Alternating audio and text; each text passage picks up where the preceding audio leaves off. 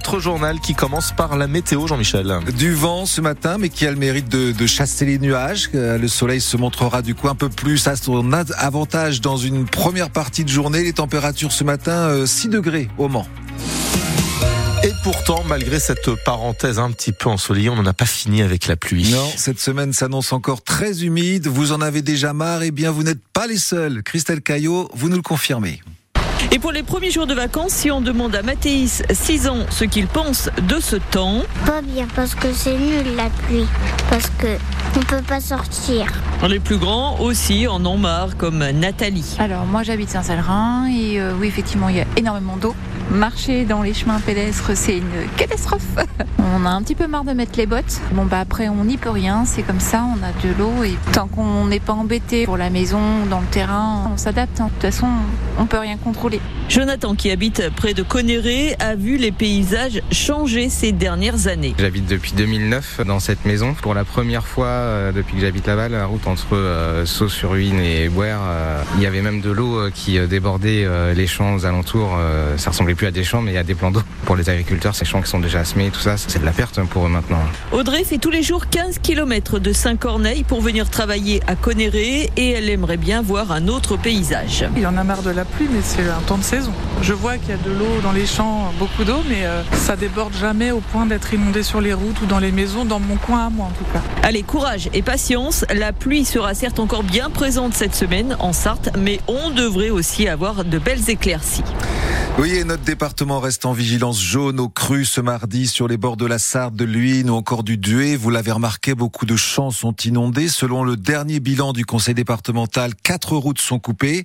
La RD 38 à Mézières-sur-Pontoin, la RD 55 à Vivoin, la RD 115 à Piacé, la RD 227 à Montbiseau. Des déviations sont mises en place. Météo France euh, nous dit que ce mois de février est l'un des plus arrosés en Sarthe. 90 mm, c'est deux fois plus que la moyenne, surtout dans le nord le centre du département. Et un temps très doux, aucune température négative depuis le début de ce mois de février. L'envoi de troupes occidentales en Ukraine à l'avenir ne peut être exclu. Les mots d'Emmanuel Macron hier soir à l'issue d'une conférence de soutien à l'Ukraine avec une vingtaine de chefs d'État à Paris et donc qui annonce une coalition pour fournir des missiles et des bombes de moyenne et longue portée aux soldats ukrainiens avec un objectif clair, la Russie, que la Russie perde cette guerre. Près de 150 familles sartoises vont demander justice. 150 foyers victimes de la ligne à grande vitesse, la LGV entre Paris et Rennes qui traverse notre département et qui provoque donc des nuisances sonores insupportables. Les 12 premiers dossiers vont être examinés aujourd'hui au tribunal de Nantes. Euh, ce sont des habitants de Lombron à l'est du Mans qui demandent des indemnités euh, de 20 000 à 200 000 euros en fonction des préjudices, de la perte de valeur de leur maison. Ça fait sept ans qu'ils mènent ce combat avec l'association CRI 72. L'État a bien acté un fonds d'indemnisation il y a cinq ans, 11 millions d'euros, mais les choses n'avancent pas. La dernière réunion d'information, c'était en juin 2022, il y a presque deux ans.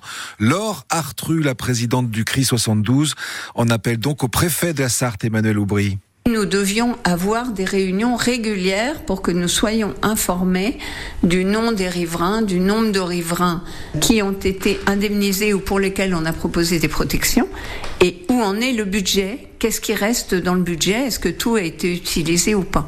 Mais en tout cas, euh, les riverains qui étaient potentiellement à indemniser ont été définis, d'ailleurs avec des critères qui ne conviennent pas toujours, mais on voudrait savoir où est l'argent et si effectivement il y a une réalité d'indemnisation et d'utilisation totale ou partielle de cette enveloppe. Donc voilà la question qu'on pose à Monsieur Aubry, c'est de convoquer une réunion importante pour nous dire où ils en sont. Et nous l'avons posé cette question à la préfecture qui n'a pas donné suite à nos demandes. L'info est à lire sur francebleu.fr et sur votre appli ici.